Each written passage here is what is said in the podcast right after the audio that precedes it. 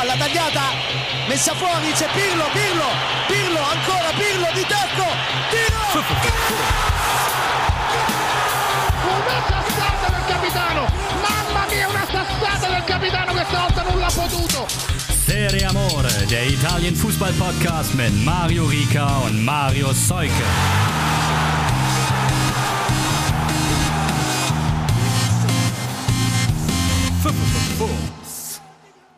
Einen wunderschönen guten Tag. Hier ist die neueste Folge von Serie Amore, der Podcast für den italienischen Fußball, powered by F zu dem Ums. So sieht es nämlich aus. Wieder am Start. Diesmal endlich mal wieder nicht nur zu zweit, denn Mario Seuke in Hamburg. Moin. Grüße. Und Mario Rika, meine Wenigkeit in München, haben sich dazu entschieden, dass der Marktwertwürfler und der ähm, Streaming-Schreihals mal wieder ein bisschen Niveau brauchen hier in dieser Runde. Deswegen sind wir ins ja, vielleicht sogenannte Feuilleton des Sportjournalismus gegangen und begrüßen von der Süddeutschen Zeitung Thomas Hürner. Grüß Gott in die Runde und danke für die Ehre. ja, wer es noch nicht weiß, Thomas war ja auch schon mal bei uns. Seine Berechtigung findet er darüber auch, dass er Anhänger, Sympathisant oder vielleicht sogar glühender Tifoso von Inter ist. Das bedeutet auch, heute gibt es einen Inter-Schwerpunkt. Und ich würde mal sagen, besser hätte man es zeitlich eigentlich nicht treffen können. Ansage in den letzten Wochen von Insagis Truppe. Bisschen was muss es trotzdem natürlich zu den anderen Spielen geben.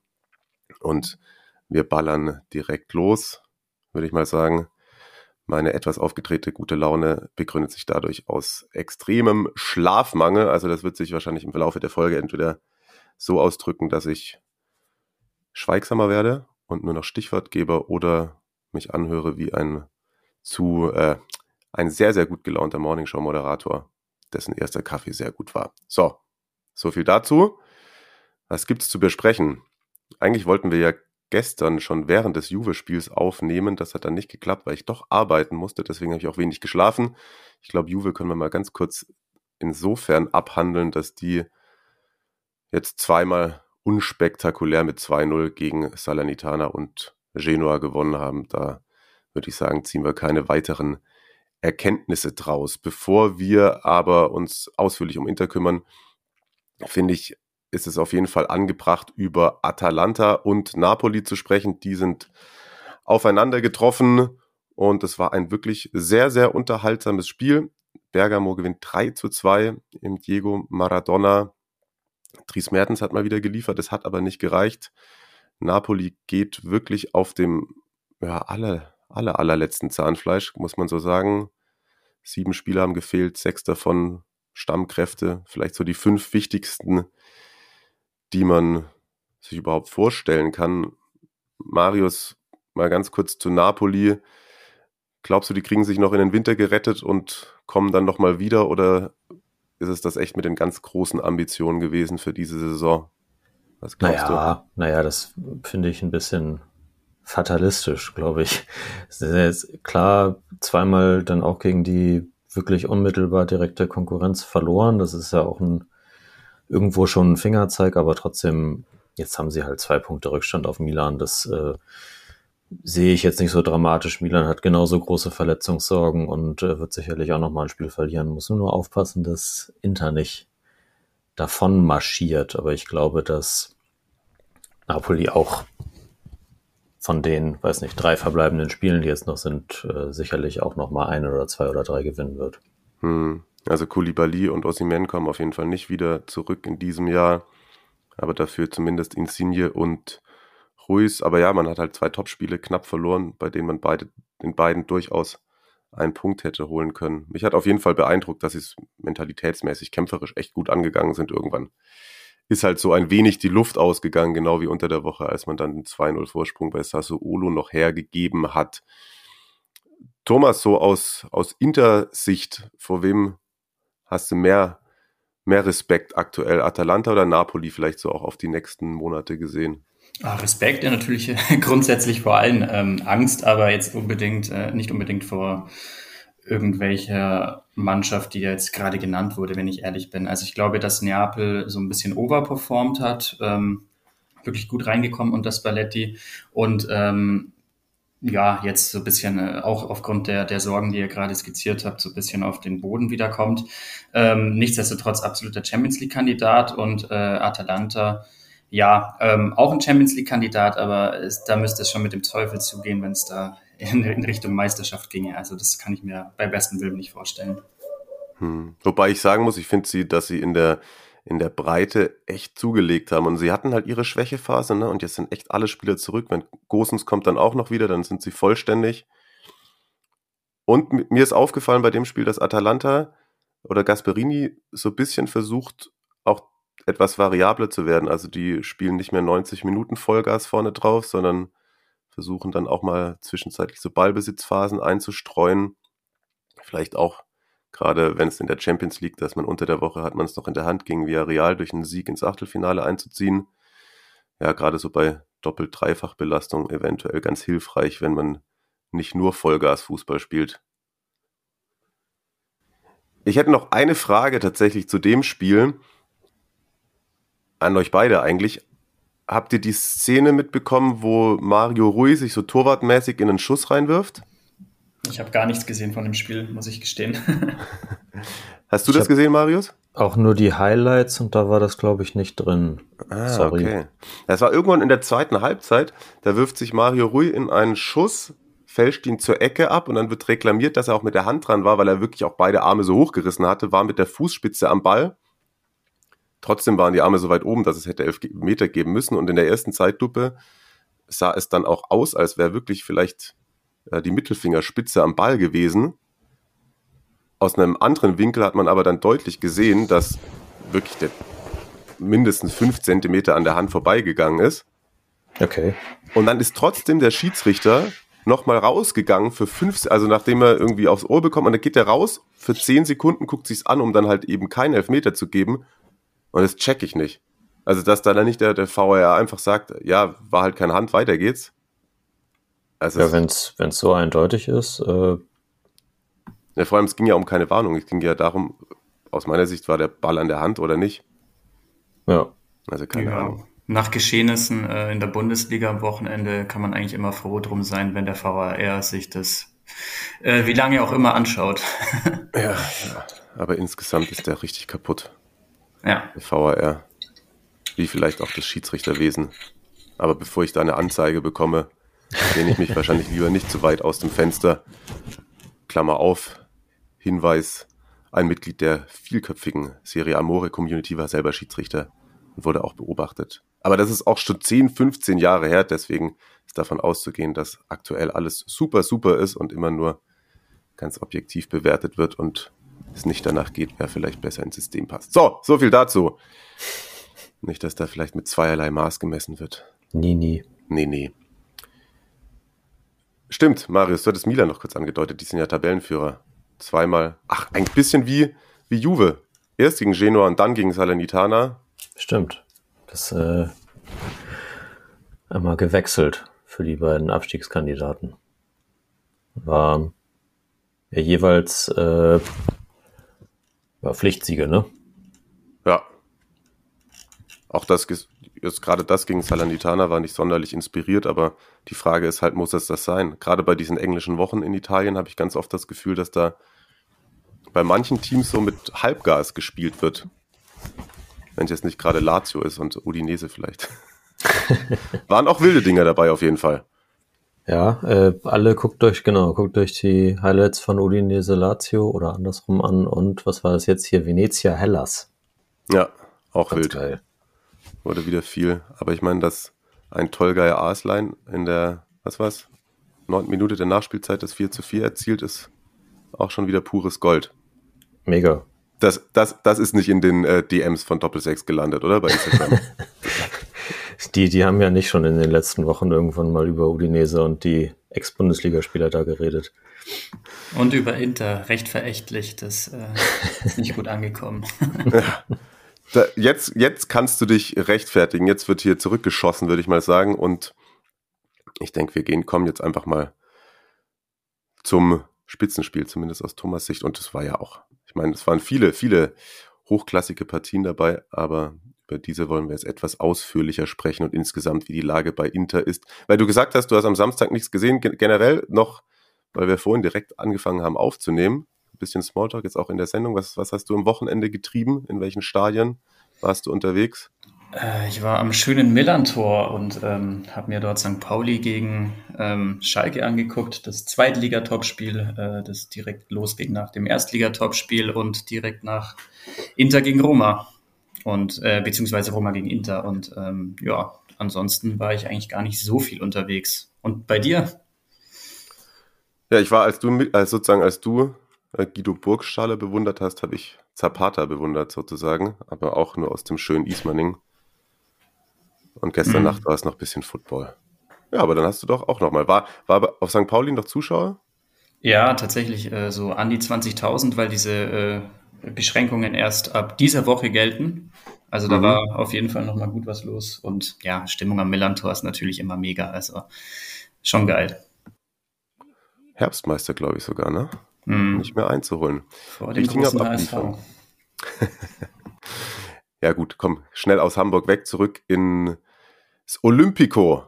Da waren auch auf jeden Fall ordentlich noch Zuschauer da. Italien kriegt es ja insgesamt alles etwas besser hin aktuell, möchte man meinen. Aber hauptsächlich äh, gefeiert hat äh, der Gästesektor. Was hat dir denn an dem Spiel oder insgesamt gerade, muss ich mal sagen, was, was gefällt dir bei Inter am besten? Ähm, die Variabilität, die hinzugekommen ist, seit Conte äh, weg ist und durch Inzaghi ersetzt wurde. Also ich finde, dass da schon mehr Variabilität ähm, zu, zu sehen ist im Spiel. Ähm, das ist einfach ein bisschen, äh, wie soll ich sagen, nicht so nicht so stur äh, dieses dieses System immer durchdrücken, sondern ja doch vielleicht auch ein bisschen äh, noch mehr Eigenverantwortung auf die Akteure. Ich finde, dadurch blüht zum Beispiel gerade auch so ein Hakan Çalhanoğlu ein bisschen auf ähm, also mir gefällt die Entwicklung unheimlich gut gerade bei Inter, muss ich ehrlich sagen. Also ja, das sind jetzt vier Siege in Folge in der Liga. Seit dem Unentschieden im Derby hat man Napoli geschlagen, Venezia, Spezia und jetzt eben die Roma. Und, und vor allem in der Champions League mal endlich weitergekommen. Das hat ja Conte nie geschafft. Ähm, das ist das ist natürlich auch ein äh, ja, Zeichen dieser Entwicklung, die ich gerade schon erwähnt hatte. Also ähm, das ist ja lange überfällig gewesen und tut und, und ich, ich finde da da merkt man auch so ein bisschen, dass das konnte der Mannschaft äh, so ein Selbstverständnis äh, zum Gewinnen, äh, so eine Siegermentalität äh, initiiert hat. Ähm, natürlich jetzt international wie bei Conte üblich jetzt nicht ganz so erfolgreich gewesen, aber ähm, auf diesem Fundament kann Inzaghi finde ich ganz gut aufbauen oder macht es auch hervorragend und ja, also die Entwicklung, wie gesagt, gefällt mir sehr gut und äh, über die Roma halt auch wirklich in der ersten Halbzeit drüber gefahren. Ne? Also Chalanolu, ich muss da glaube ich auch mal Abbitte leisten, ehrlicherweise. Marius, rede du über ihn. ja, es ist, ist ganz gut in Form. Ne? Ich glaube, äh, das, was, was Thomas gesagt hat, trifft das eigentlich ganz gut. Also er hat vielleicht auch ein bisschen erstmal ins System reinfinden müssen, so am Anfang der Saison. Das ist ja auch ganz normal und ähm, so wie, wie das Selbstverständnis in der, in der Mannschaft gekommen ist, äh, den Umstellungen, die Inzaghi gemacht hat mit den äh, leichten Feinheiten, sag ich mal, ähm, kam das dann jetzt langsam auch bei ihm und äh, ein Chalanolu mit viel Selbstbewusstsein war in jeder Mannschaft, glaube ich, äh, dann nicht immer über super lange konstante Phasen, aber dann, wenn er es, wenn er es hatte, war sehr wertvoll. Und ich meine, hat er mal ein Spiel gehabt, wo er nicht gescored hat in den letzten Wochen? Ich glaube nicht. Also da war immer mindestens ein Tor oder ein Assist dabei. Und waren es sogar fünf in Folge jetzt, oder? Ja. Und ich meine jetzt äh, direkt verwandelte Ecke und auch der, der Pass auf Jeko, also generell die ganze Kombination vor dem 2-0 von Jeko war fantastisch. Genau. Ja, das der Vollständigkeit halber. Also Tore, Çalhanoğlu, Ceco, Dumfries, alle in der ersten Halbzeit. Gut, die Ecke ist natürlich dann auch die Höchststrafe für die Roma-Verteidigung. Darf so natürlich nicht fallen. Ne? Erst an zwei, ich glaube, zwei Verteidigern vorbei und dann bekommt ihn Rui Patricio, der, der Torwart der ersten Halbserie der Halbserie in der Top 11 von äh, Kollegen Markus. Wobei ich ihm tatsächlich da die größte Schuld wahrscheinlich nicht zuschreiben würde, aber es sah halt wirklich ziemlich albern aus. Ja, also sie ist halt, ähm, genau, sie ist halt scheiße aus dann als Torwart, aber er sieht den wahrscheinlich relativ spät, weil vor allem Zaniolo ganz falsch steht. Und äh, ja, das ist dann blöd gelaufen, sozusagen. Aber da auch äh, ja die Dreistigkeit auch äh, zu haben, äh, das so zu probieren. Also das war ja natürlich ein geplanter Move von Jalanolu, spricht auch wie gesagt äh, für für sein Selbstbewusstsein. Und mich hat's natürlich sofort einen einen gewissen äh, Alvaro Recoba erinnert, äh, bisschen Nostalgie. Ähm, aber war tatsächlich der erste Gedanke, die ich dann, äh, den ich dann hatte, ähm, als ich die Szene gesehen habe. Geil, ja stimmt, stimmt. Bevor wir noch tiefer bei Inter reingehen, lass uns ganz kurz, weil das natürlich auch ja, Thema ist und irgendwie, ich weiß nicht, ich, kommen sehen habe ich es nicht, aber es ist doch jetzt irgendwie bezeichnend, dass wir jetzt in, in Rom genau die Themen wieder haben. Es, es lief halt am Anfang ganz gut, aber ich meine, wir haben uns, glaube ich, öfter über Mourinho unterhalten. Wir haben oft gesagt, er ist genau der Richtige für die Stadt, für das Umfeld. Aber jetzt angesichts der ausbleibenden Erfolge, zwei Niederlagen in Serie, man ist nicht mal mehr auf einem Europapokalplatz. Viele, viele Artikel und dann kommt jetzt genau das, was, was sie irgendwie in Italien, glaube ich, in der ersten Euphorie bei der Verpflichtung nicht gemacht haben. Und jetzt ist es aber dieses äh, Zenit überschritten, ausgezaubert, pipapo. Was halten wir denn davon, was die Roma gerade macht? Nicht viel. Also es ist natürlich auch so, dass die, ähm, ich hatte im, im Vorhinein auch mit, mit Markus über das äh, Spiel ein bisschen geschrieben und er hat mir dann auch die, die Ausfälle irgendwie auf, aufgezählt, sei es aufgrund von Verletzung und von Sperre und ist deswegen direkt auch von einer Niederlage ausgegangen. Mm, oder davon abgeschossen zu werden, was dann ja auch letztendlich einfach eingetroffen ist. Ist halt äh, eine ziemlich beschissene Phase und so wie wir haben das ja jetzt auch schon, weiß nicht, nach den Spielen gegen Bode Glimt und keine Ahnung äh, gesagt, so wie Mourinho das alles zumindest in der Öffentlichkeit äh, kommentiert und ähm, verarbeitet, wird's sehe ich nicht, sehe ich nicht, wie sie sich da jetzt irgendwie schnell rausziehen. Gut, jetzt geht's nächstes Wochenende gegen Spezia auf Montag das gewinnt man normalerweise, ne? Aber mal sehen. Ein Mourinho darf man niemals tot sagen. Das, äh, glaube ich, äh, muss man aus der Vergangenheit mitnehmen. Also ich bin, äh, was Mourinho, was die Sympathien und so weiter angeht, natürlich ein bisschen ähm, befangen noch äh, vor diesen schönen vor dem äh, Hintergrund der, des schönen Triples vor elf Jahren mittlerweile. Ähm, ich, ich sehe ihn aber auch nicht als Auslaufmodell. Man muss trotz allem immer festhalten, meiner Meinung nach, abgesehen jetzt vielleicht von, von seinem Engagement bei Tottenham, er hat nichtsdestotrotz auch seit, seit der Zeit bei Inter immer wieder Titel geholt und ich bin mir sicher, dass er ja aus, aus der Roma durchaus noch etwas rauskitzeln wird und, dass die Mannschaft insgesamt jetzt nicht unbedingt äh, ein Titelkandidat ist, ähm, dieser Meinung war ich von Anfang an. Und sie ist auch ja eher eher jung, würde ich sagen, und eher entwicklungsfähig. Und ähm, ich glaube, da sollte man auch einem, ja, wie soll man sagen, einem Mourinho dann doch noch ein bisschen Aufbauarbeit äh, zugestehen. Ja. Aber ist er dafür der Richtige? Ich glaube, er ist tatsächlich mit diesem Primärziel äh, zu Roma gekommen. Also er hat sich, äh, da habt ihr natürlich recht, äh, in der Vergangenheit nicht unbedingt äh, komplett dadurch ausgezeichnet. Also da war er ja eher Typ Konte, ähm, schneller Erfolg, äh, möglichst viel Erfolg und äh, dann eine relativ ausgelaugte Mannschaft hinterlassen.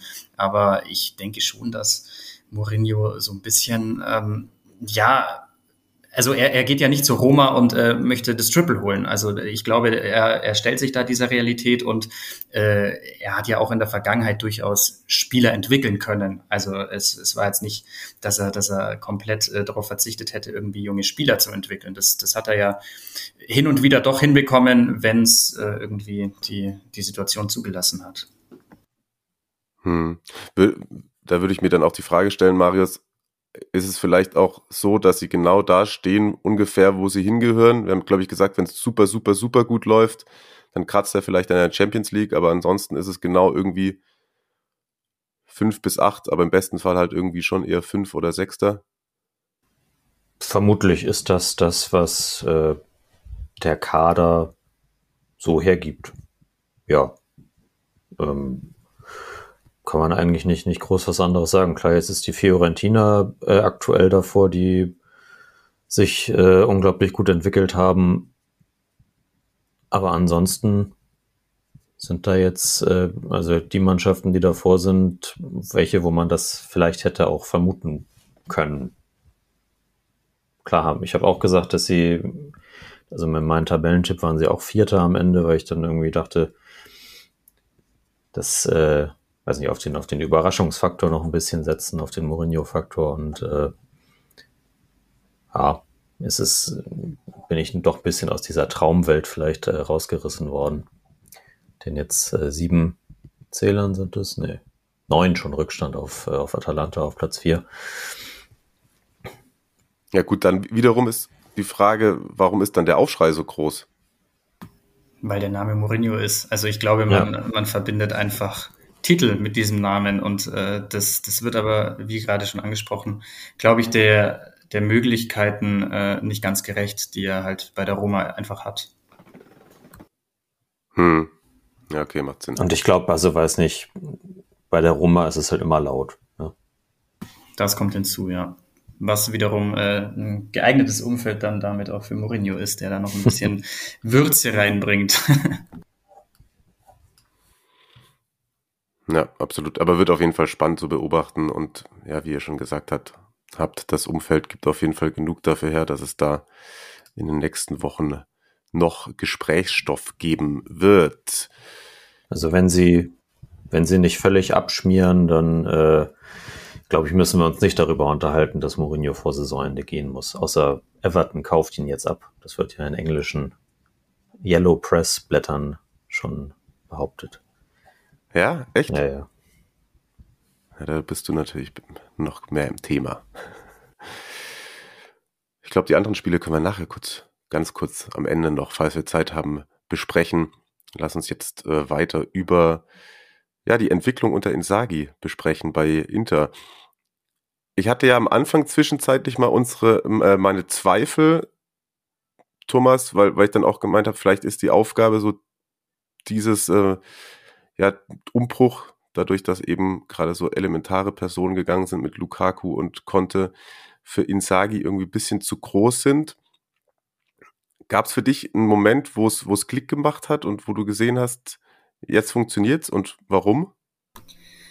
Ähm, also ich hatte tatsächlich gar nicht die ganz großen Zweifel äh, von Anfang an an Inzaghi. Also ich äh, habe mich ehrlich gefreut, als er dann direkt als Trainer eigentlich verkündet worden war. Und ja, ich finde, er hat schon bei Lazio bewiesen, dass er, dass er einen attraktiven Fußball spielen lässt, dass er ja auch die Kapazität hat, aus einer Mannschaft die Potenziale rauszuholen. Und ich finde, diese, diesen Weg setzt er äh, jetzt unablässig bei Inter fort. Also was, was mich äh, am meisten überzeugt, ist ähm, im Vergleich zu Conte einfach die Sache, dass dass diese Mannschaft jetzt auch mal mit 80 oder 90 Prozent so ein Spiel einfach routiniert runterspielen kann.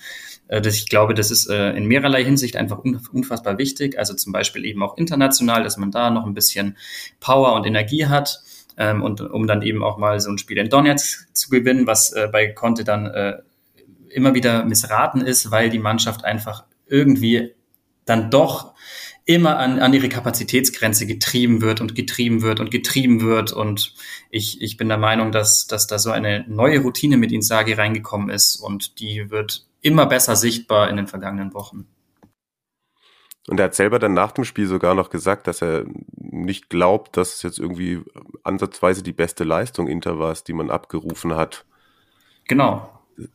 Ist das nochmal so, meint er das komplett ernst oder ist das eher nochmal so ein bisschen die Brust noch breiter machen und sagen, wir können noch viel, viel mehr?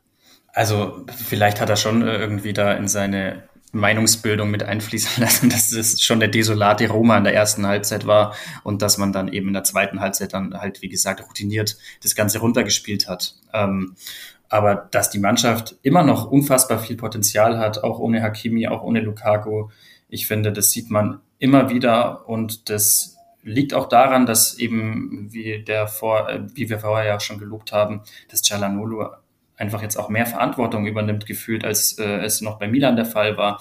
Dass ein Barella, ähm, ja, der sowieso der zukünftige Kapitän wahrscheinlich ist, äh, ich finde nochmal so eine so einen, so einen Schritt nach vorne gemacht hat. Er ist jetzt vielleicht die vergangenen zwei, drei Spiele nicht mehr ganz so überragend wie noch zu Beginn der Saison, aber ähm, ja, der hat einfach so eine Wucht und äh, ich, äh, auch wenn ich jetzt vielleicht irgendwie einen Shitstorm kassiere oder, oder riskiere, äh, für mich ist das ist Barella der bessere Kimmich, also weil er einfach alle äh, Qualitäten äh, zuzüglich Impfstatus nehme ich an, äh, verbindet, äh, ähm, die, die einen Kimmich auszeichnen, plus äh, diese, dieses Raumgreifende, das, das er hat. Er kann ja, er, er ist ja gefühlt überall und ähm, kann mit dem Ball am Fuß auch Meter gehen und also ich, ich finde diese Kombination im Mittelfeld, mit, auch mit Brozovic, ähm, der, der so eine unfassbar ordnende Hand geworden ist in den vergangenen Jahren, ähm, kaum, kaum zu glauben eigentlich, wenn man, wenn man ihn in seinen ersten Spielen damals bei Inter gesehen hat, damals noch irgendwie ein blondierter, äh, wie soll ich sagen, ähm, ein blondierter Spaßmacher und äh, irgendwie nicht ganz ernst zu nehmend und ähm, ja, es, es vor allem das Mittelfeld ist, glaube ich, äh, so die, die Kernkompetenz, die Inzaghi auch stärken will. Hm. Ich meine, das ist schon auch dann so ein bisschen adaptiert, hat man bei Lazio ja auch oft gesehen und ich finde, wo sie sich auch wirklich weiterentwickelt haben, ist, dass es kaum noch möglich ist mit diesem, komm, wir stellen Prosovic zu und dann kann Inter nichts mehr machen. Ne? Das funktioniert halt nicht mehr, auch eben aufgrund genau. von Barella. Absolut, ja. Und dieser Kombi eben, dass, dass eben auch so ein Jalanolo, der schon immer ein unfassbar guter Kicker war, ne? aber dass der jetzt einfach offenbar mehr Verantwortung übernimmt. Also ich hatte den nicht so verantwortungsbewusst tatsächlich auch bei Milan in Erinnerung, wenn ich ehrlich bin. Was glaubst du, woran liegt das, Marius? Dass, dass, er, diesen, dass er diesen Schritt jetzt gemacht hat, quasi? Mhm. Oh, gute Frage. Vielleicht äh, hat ihm, hat er, äh, also wir haben das ja letzte Saison schon gesagt, dass ihm sicherlich diese, diese Lernzeit unter, äh, unter Slatan sehr geholfen hat. Und jetzt hat er eben diesen, diesen Schritt aus dem Schatten heraus zu einem anderen Verein gemacht. Äh, wo er auch wirklich zentral ins Spiel eingebunden ist und ja, die, die Sachen, die er da gelernt hat, die kann er jetzt abrufen. Hm. Thomas, äh, Dumfries hat sein erstes Tor gemacht. Der war zwischenzeitlich, als es eben, eben mal nicht ganz so optimal lief, auch natürlich äh, von der emotional aufgeladenen äh, Interbubble dann ganz, ganz schnell als Fehleinkauf abgestempelt worden. Wie siehst du ihn so? Ja, das geht ja immer ganz schnell, das, was du gerade angesprochen hast. Also, das war ja tatsächlich auch bei Hakimi am Anfang der Fall und un bei unfassbar vielen Außenverteidigern, wenn ich so zurückblicke in die, in die vergangenen Jahre. Ähm, ich finde, er hat ein super Potenzial und ähm, man muss natürlich auch äh, einen großen Respekt vor Damian einfach haben, der, der einfach so unfassbar solide spielt, ähm, dass, dass es dann sich natürlich äh, lohnt äh, der Gedanke, dass, dass man eben einen, einen jungen, dynamischen Spieler so ein bisschen erstmal in der neuen Liga hinter, hinter dem soliden Damian aufbaut. Und ja, also ich, äh, ich denke, dass Dumfries auf jeden Fall noch Potenzial nach oben hat, äh, vor allem was die Defensiv äh, Aufmerksamkeit angeht, aber ähm, da, nach vorne ist der, ist der Junge grandios und ähm, ja, also einem, einem Hakimi äh, trauert man schon noch ein bisschen hinterher, aber auf, auf lange Sicht glaube ich schon, dass Dumfries dort äh, ja, eine, eine tragende Rolle einnehmen wird. Wo kann es denn hingehen dieses Jahr? Scudetto? Ja, schon Titelverteidigung, oder? Ja, denke ich schon, dass das der Anspruch sein muss. Und ähm, ich, ich wäre jetzt auch gar nicht äh, erzürnt und äh, unfassbar ähm, böse und äh, würde auch nicht mit einer Fackel irgendwie vor San Siro aufmarschieren, wenn es dieses Jahr nichts wird, weil, weil, der, weil doch eben zwei große Stützen gegangen sind und ähm, ja, weil, weil der neue Trainer irgendwie auch äh, ja eben neu ist. Ne? ähm, aber nichtsdestotrotz glaube ich, dass das auch Inzagis Anspruch ist, äh, ja endlich mal für sich selbst äh, einen großen Titel zu holen. Hm. Und in, in der Champions League, ich meine, man hat jetzt zumindest mal das geschafft, was Conte nicht geschafft hat, in die, in die K.O.-Runde einzuziehen. Das Spiel gegen Real, eigentlich kann man da auch befreit sogar vielleicht sich den, den Gruppensieg erschießen.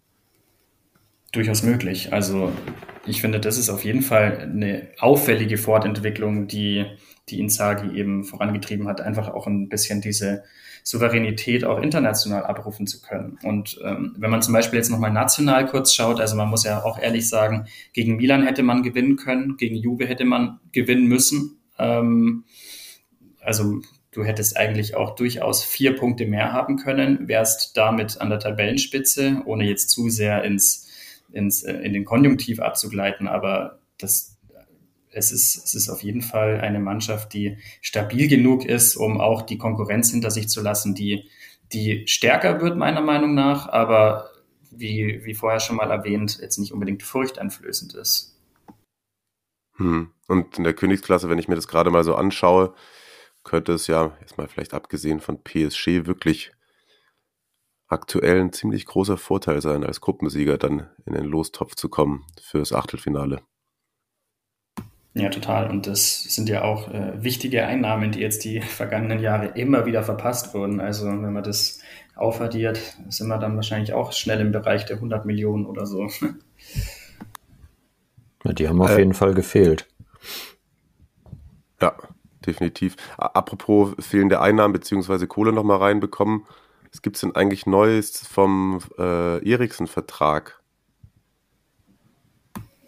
Ähm, also meines Wissens nach, äh, das war zumindest mein letzter Kenntnisstand, wird gerade überlegt, ob man den nicht auflösen wird. Hm. Aber hätte es dann zur Folge, dass da dann trotzdem noch irgendwas gezahlt werden muss oder dass sich vielleicht sogar Inter irgendwie was wiederholt? Ich, ich meine irgendwo, Marius, ich habe irgendwo gelesen, dass die vielleicht sogar an die UEFA dann ran wollen, weil es sich ja da eben sozusagen beim UEFA-Turnier verletzt hat, in Anführungszeichen. Hm. Weißt du da mehr? Äh, tatsächlich nicht. Ich, mein letzter Stand ist nur, dass er wieder trainiert in hm. Dänemark. Und das, ja, das, was Thomas gesagt hat, also dass das Inter da sicherlich drüber nachdenkt, aber Details weiß ich leider nicht. Okay. Ja, das ist so ist halt äh, leider, muss man natürlich auch sagen, das Geschäft irgendwo. Ne? Also äh, es sind alle Gott froh, dass, dass äh, während der Euro da nochmal alles gut gegangen ist. Aber nichtsdestotrotz ist Eriksen eben auch einer der Top-Verdiener, beziehungsweise jetzt der Top-Verdiener, weil er, glaube ich, genauso viel verdient hatte wie Lukaku seinerzeit. Ähm, und dass Inter jetzt irgendwie dann doch schaut, ja, entweder seine, seine spielerischen Fertigkeiten wieder zu integrieren, was ja offenbar eben nicht klappt, oder eben ja sein Gehalt irgendwie vom Budget wegzubekommen, das ja ist, ist eine normale Reaktion, die es, ja, die wahrscheinlich jeder Club in der Situation vollziehen würde. Ja, ja, klar. Hast du irgendwie recht, in jedem Fall. Marius, ich habe so viel gefragt. Was willst du denn noch von Thomas wissen? Erstmal möchte ich äh, noch einen, einen Schwank aus der, aus der Community einbringen. Und äh, das, das habe ich in den letzten Wochen immer so gerne gemacht. Deswegen möchte ich jetzt auch nochmal unseren Juve-Fan äh, Vito zitieren, wegen der, der Ambitionen von Inter. Der hatte auf einen, auf äh, Juve hat irgendwie ein neues, äh, ein neues Trikot mal wieder präsentiert. Äh, das soll eine Hommage an die WM 2006 sein soll. Und er meinte, wegen auch wegen der ganzen Ermittlungen, die es da bei Juve gibt, äh, die Vibes dazu passen momentan. Juve wird zwangsabgestiegen, Inter ist das ganze Jahr Dritter und wird am Ende Meister plus ein, zwei Scudetti als Bonus on top. Da werden Erinnerungen wach. Ähm, ja, okay. also ich muss ja dazu sagen, das ist ja schon, es ist bemerkenswert, dass das stimmt schon, da bin ich irgendwie natürlich dann bei den Juve-Fans, obwohl es natürlich gegen mehrere Vereine Ermittlungen gibt, steht Juve da schon immer sehr im Mittelpunkt. Dass sich in der Opferrolle suhlen, ist aber auch Tradition, oder? Na klar. Ja, und äh, wenn man sich jetzt irgendwie auch die Historie der Verfehlungen bei Juve anschaut, also das geht los in den 90ern mit erwiesenem Epo-Doping und Calciopoli und ähm, ja, Schwarzhandel mit Mafia-Akteuren und jetzt äh, diese Sachen wieder. Ja, also man kann sich auch etwas zu sehr, jetzt wirklich auch äh, der sportjournalistische und äh, möglichst objektive Blick äh, auf, auf das Ganze, man kann sich auch sehr äh, in dieser Opferrolle suhlen. Also meiner Meinung nach. Ja, äh, mich, mich würde mal interessieren, wie, wie der FC Bayern wahrgenommen würde, wenn er auf äh, ähnliche vereinszentrierte Straftaten beziehungsweise Auffälligkeiten äh, äh, zurückblicken müsste. Da haben sie ja auch einiges, aber tatsächlich immer nur personalisiert, muss man Eben, so ja, Das sind ja häufig äh, Privatsachen der Akteure gewesen und jetzt nicht äh, äh, ja, vereinsmäßig äh, initiiert. Ja. Naja, aber tatsächlich äh, nochmal ähm, den die kleine Stichelei zwischendurch musste, musste dann mal sein, aber auf, auf, äh, auf Inter äh, speziell nochmal zu sprechen zu kommen. Ich finde das, äh, was Insagi jetzt auch am, am Wochenende ziemlich gut gemacht hat, ist äh, das, was vielleicht jetzt auch den, den anderen Vereinen eben da oben fehlt, und zwar die, die Tiefe des, äh, des Kaders auszunutzen. nicht nur am Wochenende, sondern auch schon die, die ganze Zeit davor. Jetzt hat Lautaro mal äh, 90 Minuten Pause bekommen und äh, ja, D'Ambrosio hat irgendwie hinten gespielt und äh, er hat aber auch in der zweiten Halbzeit relativ schnell Barella äh, ausgewechselt, äh, Dzeko, Bastoni, Cialanoglu, die alle noch irgendwie eine Schonzeit bekommen haben. Und dann kannst du halt immer noch äh, mit Di Marco, Sensi, Vecino, Vidal, Alexis Sanchez äh, große Qualität einwechseln. Und ich glaube, dass, äh, dass das ist, was, was Inter vielleicht aktuell ein bisschen von der Konkurrenz abhebt und deswegen auch in letztlich in Richtung äh, Scudetto bringen wird. Und äh, ja, ich denke, da wird äh, Thomas mit mir auch übereinstimmen, oder? Absolut. Äh, das geht ja auch ein bisschen wieder in die Richtung, was ich vorher gemeint hatte, so einfach mal so ein Spiel mit 80, 90 Prozent übers Ziel bringen oder durchs Ziel bringen. Das äh, funktioniert natürlich besser, äh, dieses Konzept, wenn du äh, da ein bisschen durchrotieren kannst. Und ähm, das macht die Ta Insagi tatsächlich, finde ich, sehr geschickt. Und ja, dann wären wir eigentlich fast wieder beim Thema Champions League. Das, das äh, hat Abstrahleffekte auf sämtliche Bereiche. Hm. Das macht er, also das unterscheidet ihn echt von einigen anderen Trainern aus der Spitzengruppe. Ich glaube sonst, ja, Gasperini macht es auch, finde ich noch sehr clever aber es gibt ja schon einige, die ja Rotation nicht wirklich haben wollen. Wobei Insagi natürlich da auch auf ein breites Portfolio an guten Akteuren noch äh, in der zweiten Reihe zurückgreifen kann. Also jetzt weitaus mehr tatsächlich auch als, als die Konkurrenz. Hm. Genau, ja. Ihr beide müsst demnächst in euren äh, regulären Arbeitstag starten.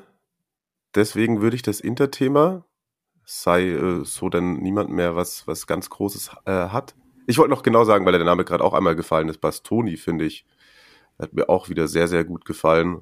Und ich meine, müssen wir eh nicht drüber reden, dass der äh, noch eine ganz, ganz große Zeit wahrscheinlich vor sich hat oder Zeiten. Immer grandios, der Junge, wirklich. Ja, also auch echt offensiv äh, irgendwie, was, was da von ihm kommt, die Saison, damit hätte ich nicht unbedingt gerechnet. Bekommt auch, finde ich, noch mehr Freiheiten im Spielaufbau als unter Conte. Genau, das ist, das ist ja auch das, was ich vorher äh, kurz angesprochen hatte. Ähm, ich, ich finde, dass so ein bisschen mehr Eigenverantwortung jetzt den Spielern übertragen wird. Das merkt man eben bei einem Gianalono, das merkt man bei einem Barella, das merkt man aber eben auch bei einem äh, Innenverteidiger äh, beziehungsweise Defensivmann wie Bastoni. Und ähm, ja, ich, ich glaube, dass diese Mannschaft jetzt einfach einen Punkt erreicht hat, wo die Spieler für sich genommen mehr Verantwortung übernehmen können, da sie in der Entwicklung persönlich so weit gekommen sind. Ja, das ist ein sehr, sehr guter Punkt, finde ich. Ein sehr, sehr guter Punkt. Ja, auf jeden Fall. Wird auf jeden Fall spannend, aber nicht nur aufgrund dessen, was uns Thomas alles erzählt hat, sondern auch, ja, deswegen, weil was wir alles in den letzten Wochen gesehen haben, Inter in jedem Fall ganz, ganz großer Titelanwärter für mich. Es geht jetzt weiter unter der Woche bei Real. Dann noch in diesem Kalenderjahr empfängt man Cagliari. Man spielt in Salernitana, also bei Salernitana in Salerno und empfängt kurz vor Weihnachten Torino. Also gut möglich, dass die kurze Winterpause Inter an der Tabellenspitze sehen wird, aus meiner Sicht im neuen Jahr, dann in Bologna und dann das Duell gegen Lazio. Da wird es dann ein bisschen tougher. Dafür kommt dann auch noch ein Auswärtsspiel bei Atalanta und so. Sehr, sehr, sehr, sehr interessant, was da alles auf uns zukommt. Wie gesagt, wie gesagt, äh, die, die Zeit läuft uns ein wenig davon die restlichen Spiele, da gibt es heute keine äh, Opta Mario Sachen. Äh, der Spieltag unter der Woche lohnt sich auch auf jeden Fall vom ein oder anderen Spiel nochmal die Highlights anzugucken. Lazio Udinese haben wir angesprochen, aber eben auch die Fiorentina, die weiter performt, Sampdoria geschlagen hat, Bologna hatte da die Roma geschlagen.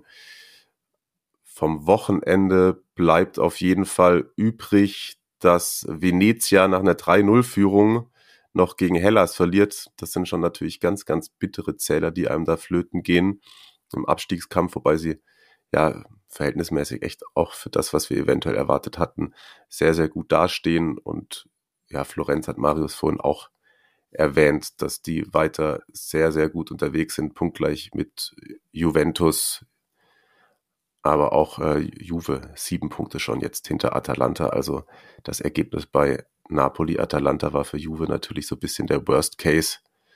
Da sind die Champions League-Plätze schon irgendwie ganz schön aus der Reichweite gekommen, weil man eben ja auch sagen muss, dass ich aktuell niemanden der vier da oben wirklich patzen sehe.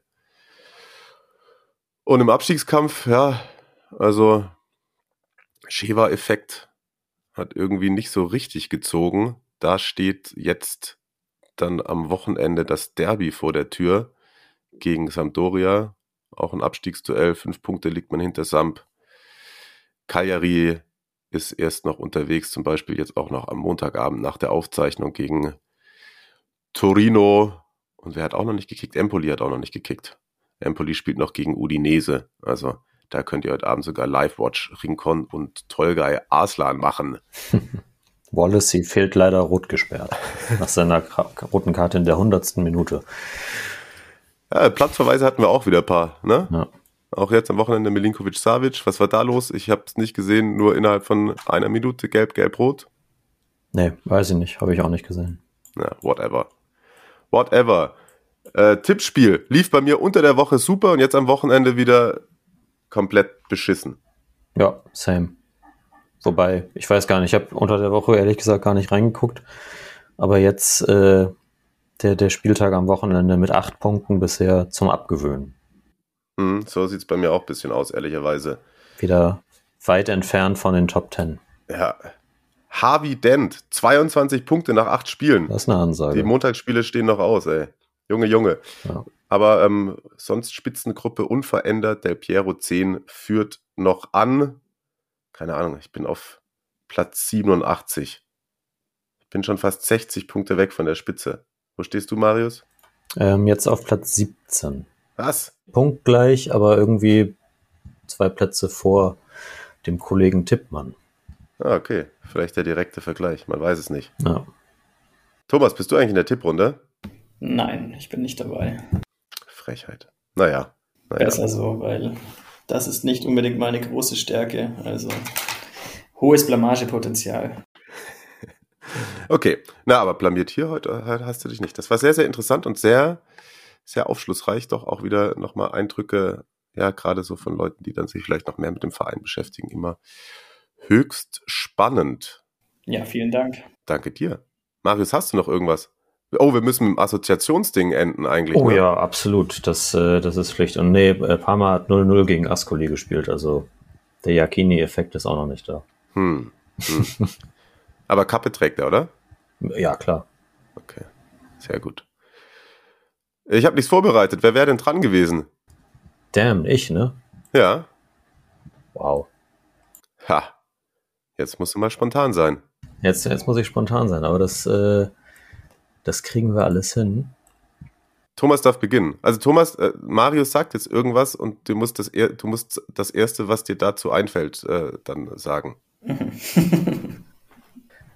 Ja, dann äh, passt, passt ja eigentlich, äh, passt ja eigentlich ganz gut. Du hast ihn erwähnt, zwar nur in einem, in einem Halbsatz, aber die Erwähnung habe ich von dir natürlich erwartet auch. An äh, welchen Spieler denkst du, wenn der Name Alvaro Recoba fällt, mit dem er dann rumkombiniert? Oh, jetzt ist mir komischerweise, ich weiß auch nicht warum, Juan Sebastian Veron eingefallen. Ähm, obwohl die beiden jetzt gar nicht so viel verbindet. Äh, ich, äh, die haben auch maximal zwei Jahre zusammen mit dann äh, gespielt und äh, ja, keine Ahnung, irgendwie zwei geile Kicker, vielleicht ist das die Assoziation so. Veron geht immer. Finde ich auch. Ja, absolut. ich muss lustigerweise, das ist Serie A fern, Aber ich denke an Diego Forlan. Mhm. Bei den Urus gemeinsam. Ja. Dann gehe ich, ich gehe zu äh, Bobo Vieri. Kann der mal wieder auflegen demnächst? Macht er das? Der ist doch auch DJ, dachte ich. Ach so. DJ Bobo. Nee, Bobo DJ. DJ Bobo. Bobo DJ. Ja, nicht, dass dann noch irgendwie ein Markenstreit ausbricht. Ich sehe nur immer, dass er, dass er viel im Stadion auf jeden Fall ist. Ja, der zahlt für seine Eintrittskarten, ne? Na, natürlich.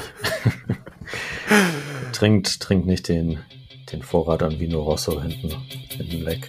Nee, nee, das macht er nicht. Der macht noch fünfmal die Woche Sport. Naja, ja. das soll es gewesen sein. Kommt gut durch die Woche, bleibt gesund, lasst euch boostern. Auf bald. Adios, ciao. Macht's gut. Ciao, ciao.